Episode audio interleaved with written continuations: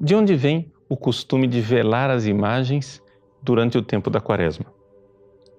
Bom, veja, não é correto dizermos que a igreja vela as imagens e os crucifixos no tempo da quaresma. Na realidade, a igreja vela as imagens e os crucifixos somente a partir do quinto domingo da quaresma, até que finalmente o crucifixo será desvelado, ou seja, colocado para adoração pública na Sexta-feira Santa e as imagens serão descobertas para o Sábado Santo na Vigília Pascal. E isto é muito simples. Você pode olhar a rubrica que consta lá no sábado, ou seja, no dia anterior ao quinto domingo da quaresma. Está dizendo lá que é possível continuar a observar esse costume que antes, no missal de 1962, era obrigatório, de velar as imagens e os crucifixos.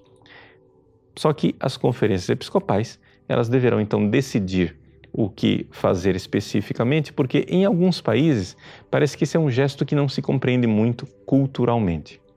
Aqui no Brasil não é o caso, ou seja, no Brasil se compreende perfeitamente o que é velar imagens e os crucifixos, já que o nosso país é de antiga tradição católica. Então, qual é o significado verdadeiro deste gesto? Bom, para a gente entender por que é que se vela as imagens e os crucifixos, da partir do quinto domingo da quaresma, nós temos que entender o seguinte, que a quaresma, na realidade, ela não é um monobloco, não é um tempo só. Não é? Ela é dividida em dois tempos. As quatro primeiras semanas, elas são voltadas para a conversão dos fiéis. Os fiéis, eh, então, ouvem as leituras que falam do jejum, da abstinência, da conversão, da oração e assim por diante. E assim também os prefácios que são lidos, eles batem nesta tecla. Então, o prefácio, que é aquela oração que se faz antes do santo, na oração eucarística, é? fala dessa realidade de conversão, de jejum, de abstinência, de transformação. O que acontece, porém, é que a partir do quinto domingo da quaresma, a ênfase muda. E a igreja começa a voltar o seu olhar mais para a paixão de Cristo, que é o que nós vamos celebrar no domingo seguinte. Tanto que no missal de 1962, o quinto domingo da quaresma não existia. Ele era chamado de primeiro domingo da paixão. Então, tinha o primeiro domingo da paixão, que era o quinto da quaresma de hoje, e depois o domingo de ramos era o segundo domingo da paixão.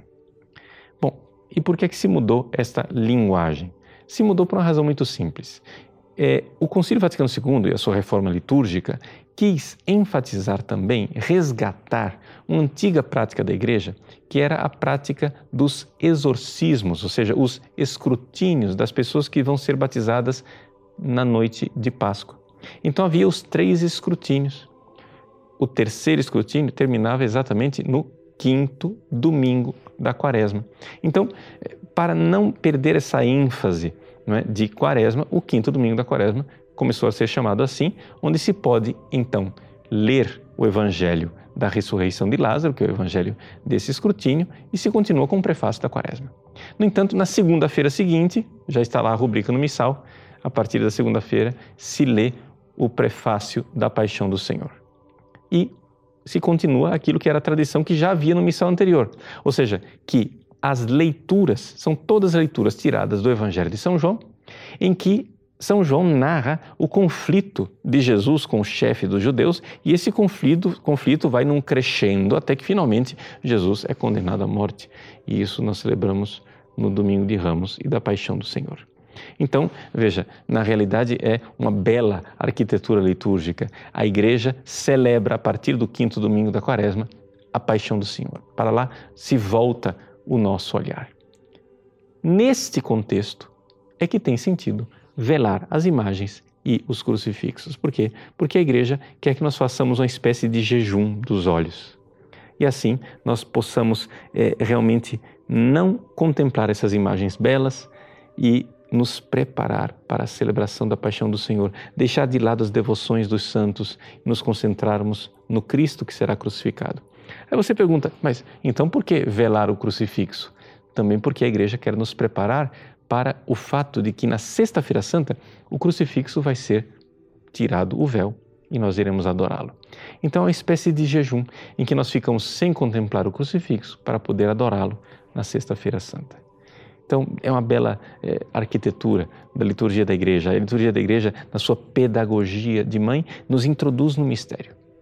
O mais importante é que isso não seja um formalismo, não seja simplesmente uma rubrica não é, empoeirada que a gente tira lá é, dos baús para trazer à tona uma coisa que ninguém sabe por quê. É importante nós compreendermos o seguinte: nós preparamos-nos para adorar a cruz de nosso Senhor Jesus Cristo. Ao adorar a cruz, nós não estamos, evidentemente, adorando nem a madeira nem o gesso, ou seja, qual for o material com o qual é feito o crucifixo. Nós iremos adorar o amor de Cristo que se manifestou na cruz. Então, para isso, este último pedaço de quaresma, né? nós intensificamos a nossa penitência. Se você não fez penitência até agora, agora é o momento. É um tempo litúrgico mais sóbrio, ainda mais silencioso, ainda mais recolhido, em que nós somos chamados a voltar o nosso coração para o grande mistério daquele que nos amou e nos amou até o fim.